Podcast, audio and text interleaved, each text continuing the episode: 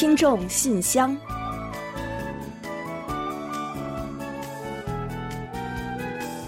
电波连接你我，传递美好情谊。听众朋友们，大家好，我是李璐，欢迎收听《听众信箱》节目。听众朋友，大家好，我是婉玲，很高兴啊，又跟大家相会在《听众信箱》了。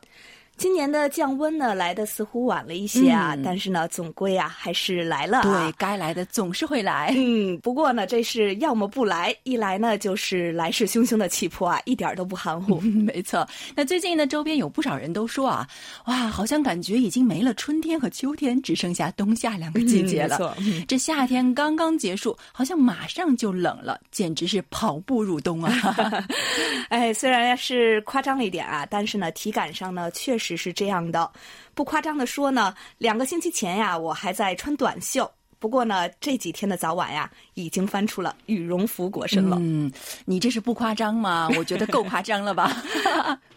不过呢，现在早晚的这个温差的确还是挺大的。那街头乱穿衣的现象呢，也的确不少。抗冻的呢，白天还敢秀一秀短袖，像李璐这种超级超级怕冷的啊，嗯他已经提早裹上了冬装了。没错，没错啊！不瞒大家说呢，现在在录音间啊，我也是穿着羽绒背心儿的啊。呃，前几天呢，韩国的江原道和京畿道等地呢，已经发布了今年的首个寒潮预警。大关岭等山区气温呢，更是跌到了零下了，当地呀、也出现了霜。还有呢，智异山等地呢，还观测到了结冰了。嗯，首尔的一早一晚也出现了气温大跳水的现象，伴随着嗖嗖的冷风，这体感温度呢似乎就更低了一些。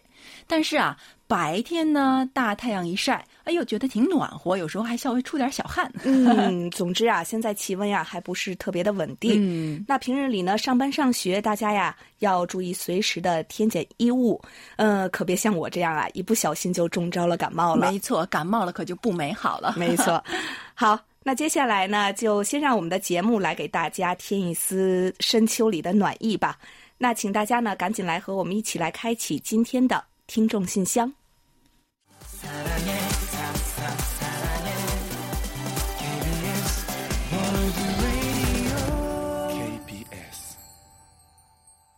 好的，欢迎回来。您现在正在收听的是韩国国际广播电台的听众信箱节目。接下来呢，我们为您预报一下今天节目将播出的主要内容。嗯，这一期的节目呢，依然还是有韩广动态、来信选读和生日祝福等几个小栏目。在生日祝福栏目中呢，我们将一起分享一段卢焕丽听友提供的人生感言。另外，在生活的发现栏目中啊，我们要为您介绍的是陈田听友提供的生活小智慧。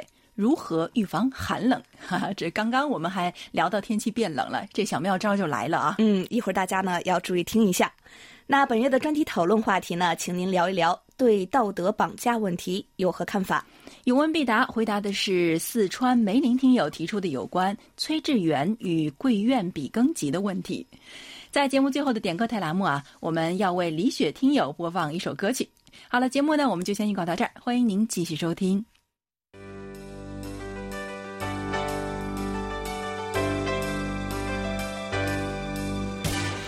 听众朋友，欢迎进入今天节目的第一个环节——韩广动态。那时光飞逝啊，转眼呢就要进入二零一九年的年末了。想必听友们呢，应该都还记得我们的年末大奖这样的好事儿吧？那是，这可是我们听众信箱的重量级奖项，听友们当然不会忘记的。嗯那趁今天的节目呢，我们也再来宣传一下中国语组的年末四大奖。这四个大奖啊，分别是参与奖啊，送给积极参与来信和专题讨论的听友们。嗯，这两个呢，也是我们节目最重要的两个环节了。嗯，需要听友们的大力支持和积极参与，应该奖励。那另外呢是反馈奖，大家都知道啊，我们国际台呢是从短波广播起步的，时至今日啊，短波仍然是我们播出节目的重要媒介，而相应的收听反馈呢就显得异常重要了。嗯，所以呢，这个奖项啊，我们就要颁发给积极为我们填写收听报告的听友。另外啊，为了鼓励全方位参与我们节目各环节和活动的听友，我们还设有重磅级的综合奖。除了这三个奖啊，还有一个奖项，老听友们肯定是会脱口而出的。嗯，对，估计呢有听友会说应该是宣传奖吧。呃，不过呢，今年呀，我们打算结合今年的新形势，新设一个奖项——新人奖，来代替这个奖项，颁发给今年初来乍到呢，就带给我们诸多惊喜的新人王。嗯，是啊，今年呢有那么多的新面孔亮相了，谁会是得奖者呢？嗯，当然了，是啊，我也很好奇。那当然啦，这个宣传韩广呢也是非常重要的。那这个重任呢，依然还是要交给我们所有的新老听友们。那如果您对我们韩广的各档节目呢还感到满意，那别忘了一定一定把我们这个电台、我们的节目和活动推荐给身边的亲朋好友以及国际广播的爱好者，让大家呢都有机会一同来尽享广播的乐趣。是啊，也说不定呢，明年呢我们会再设回这个奖项的，到时啊就看大家的了。好了，那最新动态呢就先介绍这么多。栏目的最后呢，我们还是要为几位幸运的听众送出奖品。下面呀，我和婉玲就来公布一下本期节目的获奖听众。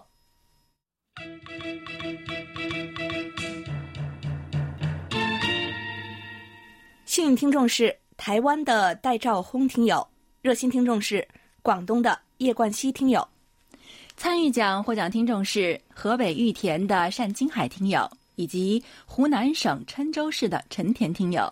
好的，恭喜以上的朋友们，衷心感谢你们对韩广节目的关心和支持，也希望广大听众朋友们多多支持我们的节目，给我们多来信、多反馈，和我们多互动。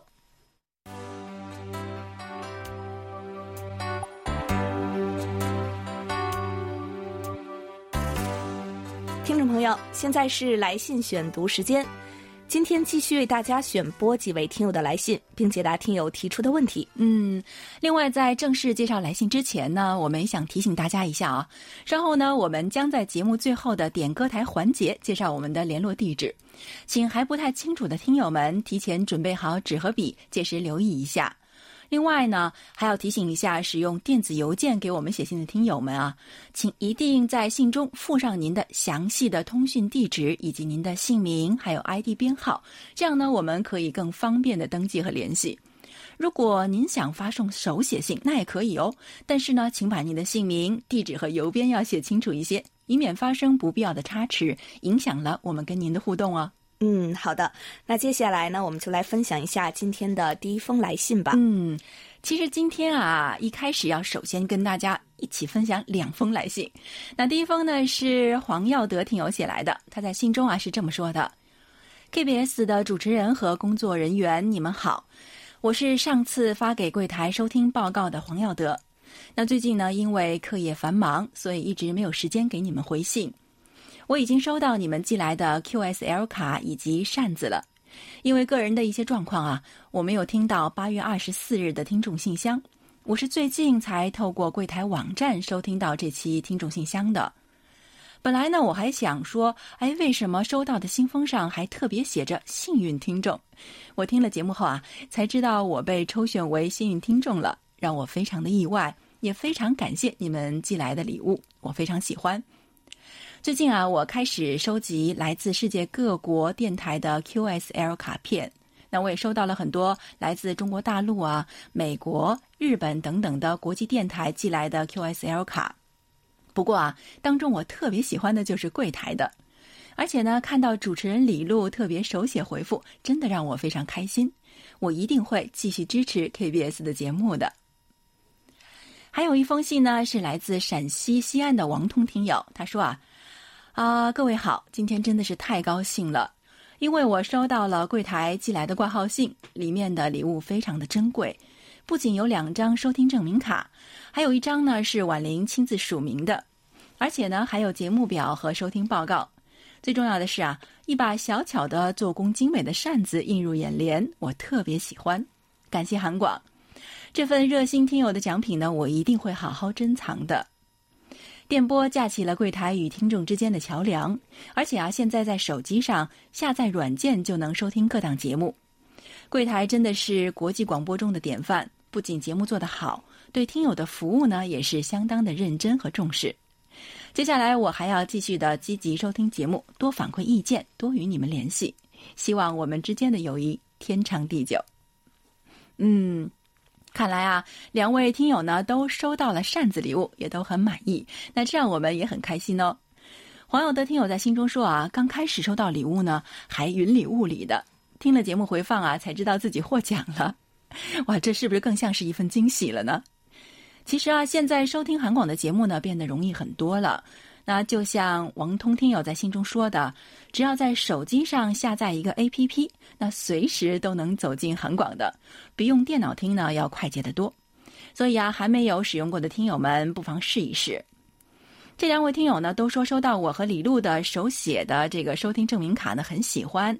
那我们俩呢也很开心啊。嗯，没错，是吧？喜欢就好。对啊，说实话，我俩一直有个小担心啊，非常担心我们的字儿实际上配不上我们的 QSL 卡。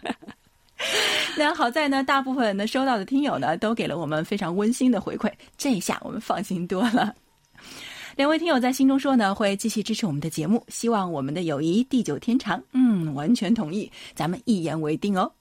好，期待两位听友的下一封来信。嗯，好的，谢谢黄耀德和王通两位听友。那接下来呢，我来介绍北京赵明听友的一封手写信。他说：“我们这边信号被屏蔽，只能用网络收听你们的节目。祝你们中秋节快乐。”好的，谢谢赵明听友，感谢您呢，想尽办法仍在坚持收听我们的节目啊。也希望呢，您有一个好的收听体验。同时啊，虽然呢晚了一些，也为您送上我们迟到的祝福，祝您双节快乐。赵明听友呢在信中还说：“我是在大学毕业初到韩国企业上班的，对韩国的印象呢还不错。如果有机会，一定到韩国去看看。多少年不写作了，所以语言组织能力不太好了。只是偶然的机会在网上搜到了 KBS，就收听了你们的节目，就填写了自己的信息。”没想到收到你们的礼物，以后呢会多多收听。国内的新闻没什么好的新闻，希望你们的节目呢越办越好。谢谢赵明听友啊，您呢真是谦虚了啊。呃，这篇信啊虽然不太长，但是呢却足以将您的真情实感呢传达给我们，让我们呢非常的感动。呃，虽然是偶然的机会和我们结缘啊，又因为一个小小的举动呢和我们建立起了联系。也让我们呢有机会向您表达我们的感谢之情，一切呢都是恰到好处，也十分的美好，我们非常开心。希望呢您也是。另外呀，没想到的是呢，您还曾经在韩企就业过啊。呃，我想呢，您对韩国文化也应该有不少的了解和感受吧。那有机会的话呢，您能来信给我们介绍介绍就好了。此外呢，还有一个意外之喜啊，是我收到了您回赠的这个卡片。在卡片上呢，您说啊，李璐你好，能收到你的来信呢，真是太高兴了。祝你一切安好，中秋快乐。嗯，非常感谢您对我的祝福和回应，也希望呢，我能够和您一直保持这样的联络和问候。好的，再次感谢赵明听友。嗯，感谢您，希望您继续支持我们的节目哦。那接下来啊，再跟大家分享两封来信，一封是卢焕林听友写来的，他说啊，李璐、婉玲还有汉斌，大家好。今天是十月二日，周三，北京中午三十度，十分的炎热。进入金秋九月呢，本来应该是秋高气爽的，但是今年的北京啊，秋天热得出奇，比三伏天还要热，甚至有老人家因为中暑而生病死亡。所以现在我们已经不期盼秋天了，还是希望冬天早点来吧。不知道首尔如何呢？嗯，哎呀，说实话啊。我可不希望冬天早点来哦，因为我个人觉得啊，韩国的秋天呢是一年四季中最美的季节，这个金秋时节啊，得尽情的享受过才放它走。北京的秋天不是也很美丽吗？老舍不是还说过，嗯，秋天呢一定要住在北平，也就是北京，天堂是什么样子，北平就是什么样子嘛。那我估计那几天啊，应该是这个秋老虎在耍性子。那说不定这几天呢，北京已经美的让你不愿意冬天到来了呢。另外，卢焕丽听友在信中还提到了中国的这次大阅兵。他说啊，今年是中国七十年国庆，北京举行了盛大的阅兵仪式。那相信你们这段时间也一定看到了。作为一名保安员，我有幸参与到了这一伟大时刻。从九月二十九日中午十二时到十月一日下午两点，整整上岗了五十个小时，累得站这儿都能睡着。终于圆满的完成了这一光荣的使命，也感到非常的开心和自豪。哇，这个是必须羡慕啊！那居然参与了大阅兵啊！这五十个小时，我想一定会成为您人生中最有意义的回忆之一的。呃，另外，关于中国七十周年国庆大阅兵啊，冯杰听友在来信中也提到了，他在信中是这么说的：啊，KBS 韩广的各位老师和朋友们，大家好！这几天秋意渐浓，天津的气温一下子从三十多度降到了十七八度。感到了秋日凉意的威力。春捂秋冻呢，虽然已经是老话了，但是呢，还是要注意身体，因为身体是自己的，大家要多多注意保暖，不要感冒才好。嗯，好的好的，换季的时候呢，是应该注意身体，要不然会像李璐一样 感冒了。我成了一个反面教材啊！现身说法，声音都变了。他在信中还说啊，十月一日呢。庆祝中国七十周年的国庆阅兵仪式呢，在万众瞩目、满心期待下开始了。帅气的军姿、整齐的步伐、响亮的口号、先进的武器，带给了我诸多的感动。每当想起歌唱祖国和我和我的祖国这两首歌的时候啊，我都会热泪盈眶。经过七十年的奋斗，新中国从一个胜利走向了另一个胜利。大阅兵呢，是国力的显现，也向世界展示了不一样的中国。也让我们每一位中国人啊，都感受到了自豪与骄傲，对未来更加充满信心。嗯，是的，中国国庆七十周年大阅兵呢，受到了全世界的瞩目。中国这七十年来的成长和成就呢，也是有目共睹的。那么，中国人为之感到骄傲和自豪，也是当然的了。哦，其实韩国这段时间呢，也过了两个节哦，像三日的开天节，还有九日的韩文节。韩文节那一天呢，韩广还播出了第四届用韩语制作视频征集展的特别节目，内容丰富有趣。如果呢还没有听的听友啊，你一定要去听听哦，不然会后悔的。好了，最后呢，我想借用冯杰听友在信尾的话结束这两封信的回复：愿世界永远和平，让世间永无战事。好的，谢谢冯杰和卢焕丽两位听友。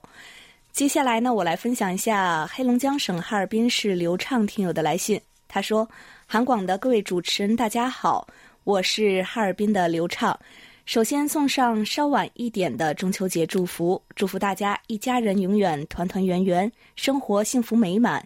也祈福南北韩两国人民能够早日实现自由往来，不再有那么多饱受离散之苦的人们。”谢谢刘畅听友啊，同样呢，我们也把这份祝福呢送给您和家人，祝你们一家人呢永远的幸福安康。刘畅听友啊，在信中还说，和精通中文的韩国朋友还探讨了两国中秋的不同。朋友的母亲今年刚刚离世了，中秋准备食物的重担就落在了朋友身上。探亲路上，朋友发来了高速拥堵照片，吐槽着车多，也发来了路边美景图片。感叹天气好，景色看着也好。在中国国内，中秋节准备食物的压力真的是很小。今年中秋就一家人外出吃了最爱的火锅。不管怎样，相信两国人民对中秋给予的美好愿望是一样的。没错啊，中秋呢，对于韩中两国人民来说呢，都是一个特别美好的节日。那虽然呢，过节的形式和风俗有一些不同，但是呢，都象征着团圆与和谐。另外呢。刘畅听友在信中还提到了我们在中秋节当天重播的一期特别节目。他说，中秋节这天，韩广也重播了临时政府成立一百周年的特别节目《尹氏一家的故事》，时值韩日两国因强制劳工索赔案，日本报复限制出口，关系处在冰点。日本在明年奥运会还允许象征军国主义的军旗进入比赛场馆之际，在听尹氏一家百年故事，有更深的体会。尹氏一家也是无数饱受日本侵略、六二五寒战之苦，又在困苦中自力更生、努力生活的家庭的缩影。百年和人类的历史比是短暂的，和一个人的一生比又是很长的。随着时间的流动，很多事情在重复发生。学习了解一段历史，就是为了在遇到相似问题的时候以史为鉴，顺利解决问题，也不让历史悲剧重演。当今快节奏的社会，一些人很忽略对历史的了解，就像看一档韩国节目采访路人的时候，基本都不知道现在还有三十多位独立有功者还在世。很多人不知道不只有从韩国被强征到国外的劳工，在韩国国内也有被强征劳工。有个地方还有写着一百多位牺牲者名字的纪念碑。很多历史需要被我们挖掘铭记。看到过一个报道，日本每年花费巨资用在篡改资料、宣传美化过去犯下的罪行，否认慰安妇，否认强制劳工，想利用宣传舆论让人逐渐淡忘这段历史。形成对比的是德国。最近一则新闻报道，同样面对被强征劳工，据多方之力，对被强征劳工进行了赔偿。面对劳工索赔案及由此引发的日本经济报复，文在寅政府采取的措施是很正确的，应当让犯错的一方充分意识到并反省其所犯下的错误，这样才能避免悲剧的重演。嗯，刘畅听友，您说的太好了啊！有的时候呢，看到地球上还有那么多人在饱受战争之苦，就会感恩自己呢，生活在一个和平的国度，可以过正常的生活。而遗忘历史呢，就有可能埋下重演悲剧的种子。不论是战争的受害者，还是发起者，大到一个国家，小到一个个人，都应该铭记历史，并从中呢得到教训。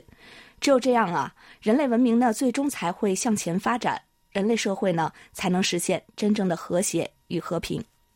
好，再次感谢刘畅听友。嗯，感谢刘畅听友送来的中秋祝福啊。那刚才呢，我们也提到了中国的国庆节、韩国的开天节和韩文节。下面这封信啊，又提到了中国的重阳节。这封信呢，来自中国四川的梅林听友，他在信中啊是这么说的：“KBS 听众信箱节目，李璐、婉玲以及汉斌，你们好。人生易老，天难老。”岁岁重阳，今又重阳，战地黄花分外香。一年一度秋风劲，不似春光，胜似春光，辽阔江天万里霜。这首毛泽东的《采桑子·重阳》一下子啊，就把我们拉进了九九重阳节的氛围之中。小的时候呢，我们觉得重阳节是爷爷奶奶的节日；长大了，觉得重阳节是爸爸妈妈的节日。不经意间，重阳节成了我们自己的节日。光阴似箭，没有返程，唯有珍惜时光，健康快乐，活好当下才是。哇，梅林听友的信呢，总是这么文采洋溢啊，让人读了之后呢，总是不禁感叹。他在信中引用的这首词啊，是毛泽东的诗作。那估计呢，中国的听友们应该都很知道的吧？那梅林听友说的太对了，我觉得，那光阴似箭是没有返程的。唯有珍惜时光，人生易老，苍天不老。但愿我们岁岁重阳，都能阖家圆满，不要遍插茱萸少一人。他还在信中说啊，二零一九年 KBS 中国语节目仍然坚持了新闻、娱乐、互动这条路线，且适时的整合了小栏目内容，播音形式、片花、台标等小环节推陈出新，给人一种全新的感受，收遍了现今所有的短波广播电台节目。可以说，KBS 的节目啊是手执牛耳的。新莫希望收到二零一九年下半年的收听证明卡，如果有李璐的大笔一挥，就更棒了。嗯，感谢您对我们工作的肯定和支持啊，我们一定会继续努力，不能随便放了这个牛耳。另外呢，您要的二零一九年收听证明卡呢，我们会寄给您。哎，对了，李璐，梅林听友说，刚刚他说了，希望卡上有你的大笔一挥，你怎么看啊？没有问题，没有问题啊。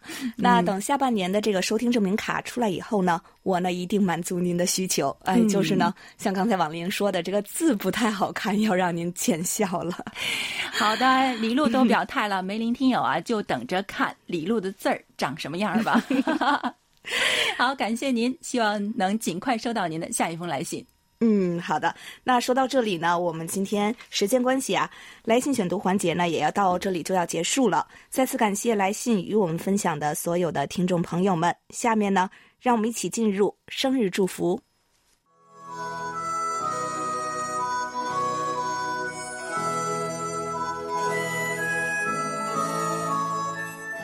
每个生命都是独特且美丽的，组合在一起，共同谱写出了一曲婉转动听的生命之歌。此时此刻，在韩广这个大家庭里，让我们把最真诚的祝福送给您。欢迎来到生日祝福。首先呢，我们送给即将过生的听友们一段由北京市卢焕丽听友提供的人生感言。人生箴言。喜欢付出，福报就越来越多；喜欢感恩，顺利就越来越多；喜欢助人，贵人就越来越多；喜欢抱怨，烦恼就越来越多；喜欢知足，快乐就越来越多；喜欢逃避，失败就越来越多；喜欢分享，朋友就越来越多；喜欢生气，疾病就越来越多；喜欢占便宜。贫穷就越来越多，喜欢失财，富贵就越来越多；喜欢享福，痛苦就越来越多；喜欢学习，智慧就越来越多。嗯，好的，感谢婉玲，同时呢，也感谢卢焕丽听友与我们分享刚才这段话。同时呢，我们也借着这一段话，祝福下一周过生日的听众朋友们生日快乐。嗯。那所有过生日的朋友们呢？您可以到我们的官方网站上找到生日快乐板块来查询您的生日信息，接受我们对大家的祝福。如果广播前还有朋友没有做过生日登记的话，别忘了将您的地址、生日还有姓名等详细信息呢发送给我们。这样呢，您不仅可以收到我们的生日祝福，还有机会获得生日月份，由我们送出的一份精美的生日礼品。嗯，接下来我们就把这首由 BigBang 演唱的《一天一天》送给十月十二日到十月十八日过生日的所有听众朋友们，真心祝福你们每一天都快乐，每一天都能有好心情。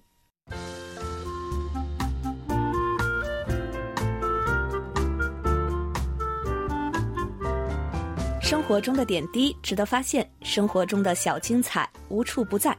让我们做您的小助手，带您去了解生活中那些您不熟识的小窍门、小秘诀，给您的日常多一点温馨的提示。欢迎大家进入生活的发现。现在进入深秋之后啊，天气一天比一天寒冷了，各种保暖神器上线，防寒也成了人们热议的话题。那么，有哪些预防寒冷的小妙招可以推荐给大家呢？今天呢，我们就来介绍一下湖南省郴州市陈田听友分享的内容。那首先呢是身体锻炼法，这个呢是预防冻疮的最佳方法了。通过身体锻炼呢，可以提高机体对寒冷的适应力。嗯，没错，正所谓生命在于运动嘛。而且呢，锻炼啊，不仅可以增加身体的热量，还能健身减肥，真是一箭好几雕。咱不试试，那不就太不智慧了吗？那第二点呢，我们可以看一看这个御寒的准备法。冬季如果您在户外工作的时候啊，一定要吃饱穿暖，做好各种御寒的准备。那比如说戴上手套、帽子啊，穿上棉鞋什么的，全副武装起来。嗯，全副武装是必须的啊！寒冷时节呢，咱呢就千万不要嘚瑟了。大家的秋裤秋衣呢都穿起来。爱美呢，咱也要分时节，对吧？哎，我就觉得这秋衣秋裤这个梗啊，都被咱们用烂了。你征求过人家秋衣秋裤的意见吗？到中天就给它翻出来。对，嗯，还有一种办法啊，是这个体内衣物呢要保持干燥。那易受冻的耳朵、脸，还有手和脚等部位呢，要经常擦一些油脂。嗯，具体来说啊，一是要穿着这个适当厚度的。保暖御寒的衣服，那穿的少了，咱就冻得慌了，是吧？那穿的多了又太笨拙。那还有啊，大家知道这个空气是热的不良导体，它散热的这个系数呢，仅为零点零二七啊，是非常小。那因此啊，增加这个被褥内的空气量呢，就等于提高了保暖的能力了。嗯，被褥呢经过日晒以后啊，变得蓬松，不仅能够增加空气量，而且呢还增加了厚度。这个呢也是为什么我们盖着晒过的被子呢，总会觉得非常的暖和，而且啊被子松松软软的，多舒服呀。嗯，没错。那我特别喜欢这个晒过的被子呢，上面有一股这种太阳的味道。那第三呢是冬季合理膳食呢，也是可以预防寒冷的。首先呢要多吃一些主食，要适当的吃点羊肉和海参，还有鹌鹑。那蛋白质、脂肪和碳水化合物呢，被称为是产热营养素啊。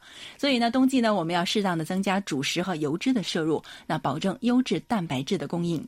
而羊肉呢、牛肉、还有鸡肉、鹿肉、虾、鸽子肉、鹌鹑、海参等呢，食物中富含蛋白质和脂肪，产热量较多。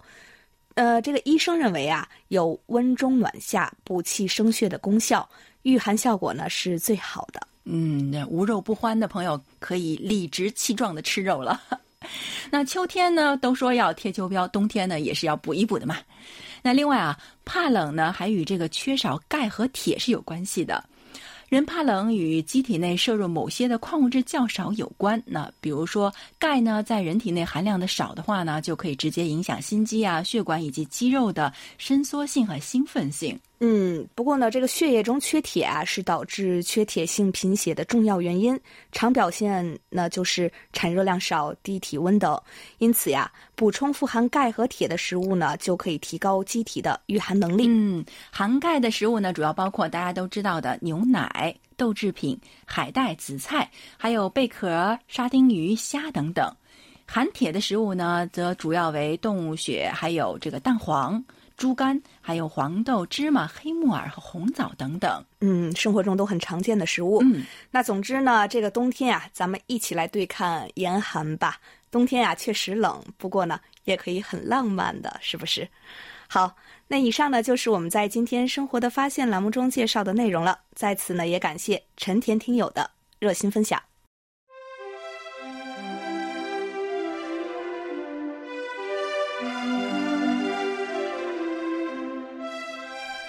进入我们为您安排的专题讨论栏目。首先呢，要呼吁广大听众朋友们多多给我们来信，聊一聊本月话题对道德绑架问题的看法。嗯，下面呢，我们先来为您介绍一下十一月份的讨论话题内容。最近啊，海洋塑料污染已经成了一个大问题，动物因人类垃圾致死或者是被困的消息呢，屡屡见诸报端，让人触目惊心。嗯，尤其呢是微塑料的影响呢，更是颇受关注。微塑料呢，不仅会影响海洋生物和自然环境，最终呢，也会对人类造成严重的危害。所以十一月份的话题啊，我们就欢迎大家就各种海洋塑料污染的来源、范围，以及对环境和人类的影响，以及呢，应该采用什么样的措施等等啊，发表您的意见。每月详细的专题讨论话题呢，您可以到我们的官方网站上找到专题讨论板块来进行查阅。具体的专题讨论参与办法是：把您的观点和看法写成文章，不要太长，也不要太短。提前邮寄或发电子邮件给我们。寄送手写信的听友呢，请提前一个月发信；使用电邮发送的听友呢，也请您尽早发送，以便我们能按时在节目中播出。参与专题讨论的听友呢，将有机会获得韩广的一份纪念品。欢迎大家多多参与。是的，欢迎大家畅所欲言。那我们本月的话题是啊，近年来道德绑架屡见不鲜，各种事件呢也引发了不小的争议。真正捍卫道德和道德绑架的区别何在呢？社会上常见或者是您遭遇过的道德绑架都有哪些呢？道德绑架产生的原因是什么？您认为如何看待？和应对这个道德绑架才是正常的呢？如何能够建立一个更加文明和和谐的社会呢？好，那接下来呢，我们就一起来进入今天的专题讨论。好的，今天呢，我们要跟大家一起分享的呢，是中国陕西省西安市郭慧明听友的看法。近年来，道德绑架发生在社会的各个角落，道德与道德绑架对立日趋严峻，互联网也不甘落后。引发了热烈的讨论。究竟是我们的思维出了问题，还是我们的生活意识出了问题呢？道德绑架从道德思路来看，仿佛是无可厚非的，因为人与人之间要友善，要互相帮助。但是现实生活则相反，漏洞百出。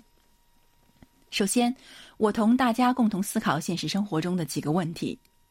你是否会为小伙子不肯为老人让座而感到不满呢？你是否会因为一个小青年不愿意施舍乞丐五元钱而感觉他冷酷无情呢？你又是否曾为自家的孩子划伤了私家车，但车主并不原谅而觉得对方不近人情呢？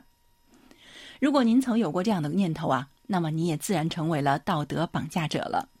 因为你不知道，也许那个小伙子干了一天工作已经疲惫不堪；因为你不知道，年轻的乞丐完全可以干一份靠自己的力量赚钱的工作；因为你不知道，孩子要为自己的错误负责的。道德不是所有人武装自己的名义，道德也不是只为了自己服务的一把利器，它应该是人们心中的神圣沃土，我们应该共同的去爱护它。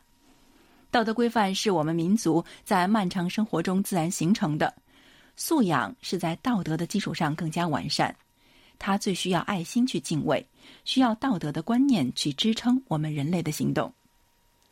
让我们一起构筑我们理想的道德法规，不要随意成为道德的绑架者。让一让，或许能让出海阔天空；让一让，或许能见证道德的传承。让我们牢记“帮你是情分，不帮你是本分”这句大实话吧。好，以上就是郭慧明听友的看法。好的，听众朋友，专题讨论呢就介绍到这里，接下来进入下一个环节。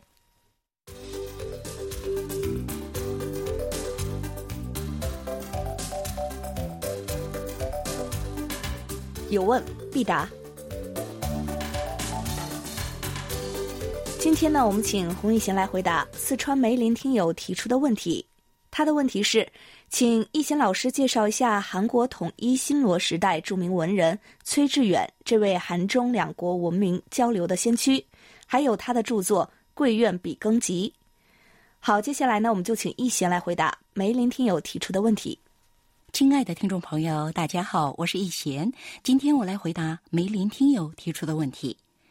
新罗时期著名文人崔致远是大学者与诗人，也是早期韩中文明交流的先驱。十二岁那年，崔致远承担光大家门的重要使命，只身渡海去长安留学。历时六年的刻苦学习与努力，崔致远成功进士及第。可他没有就此衣锦还乡，而是选择了继续留在大唐发展。崔致远为人亲和恭俭，在大唐的十六年里，他广交文友，结识了很多有识之士。崔致远曾经在大唐历任丽水县尉与淮南节度使幕府都统巡官，在担任淮南节度使幕府都统巡官期间。因为在讨伐黄巢之乱时写的文章，讨黄巢檄文，名声大噪。随着黄巢之乱的平息，崔致远被授予三品官衔。二十八岁的时候，崔致远作为新罗历届大唐留学生成就最高的一位，衣锦还乡，并受到新罗献康王的重用，担任要职，并负责与唐朝的外交事务。崔致远曾致力于以在唐学到的满腹经纶、治政良策来报效新罗王朝。崔致远除了官职以外，毕生文学创作不断，尤其在担任官员的时候，写了大量的著作，《贵院笔耕集》二十卷是崔致远从大唐回国以后自编的诗文集。不仅是三国时期唯一流传下来的个人著作集，也是韩国现存最古老、最完整的汉文典籍之一。《贵院笔耕集》收录了崔致远在淮南节度使幕府的四年期间记录的公司文件以及诗文，并记录了唐末许多历史事件与历史人物，保存了中国正史没有记载的原始材料。也是研究晚唐历史与晚唐文学的珍贵资料。二零一五年，中国国家主席习近平访韩期间，曾援引崔致远的诗句。这时候，崔致远呢成为了韩中两国交流的象征。好，听众朋友，今天给大家介绍到这儿，希望梅林听友满意。我们下次再会。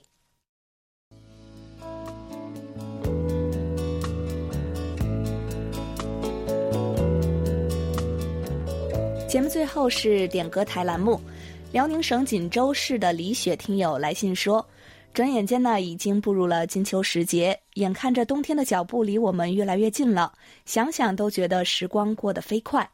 在此呢，我想点播一首韩国流行歌曲，是由孙谭飞演唱的《星期六的晚上》。我很喜欢这首歌，因为十月十八日是我的生日，想点一首歌送给自己。”祝福我们在每一天的生活里都能像庆祝生日一样快乐幸福，每个许下的心愿都能实现。嗯，没问题，李雪听啊，在此呢，我们就满足您的点歌心愿，同时啊，也要提前祝您生日快乐哦。嗯，祝您生日快乐。嗯，另外在欣赏歌曲之前呢，我们也再提醒大家一下，为了更加方便的收听节目啊，您可以在应用市场去下载我们的 APP。KBS World Radio On Air 和 KBS World Radio Mobile，利用手机呢或者是平板电脑来收听我们韩广的各档节目。同时呢，我们也再来播报一下韩广的联系方式。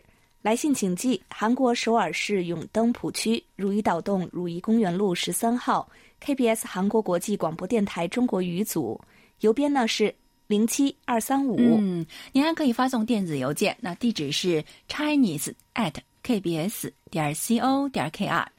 上网收听的听众朋友们，请记住我们的网址 word 点 kbs 点 co 点 kr。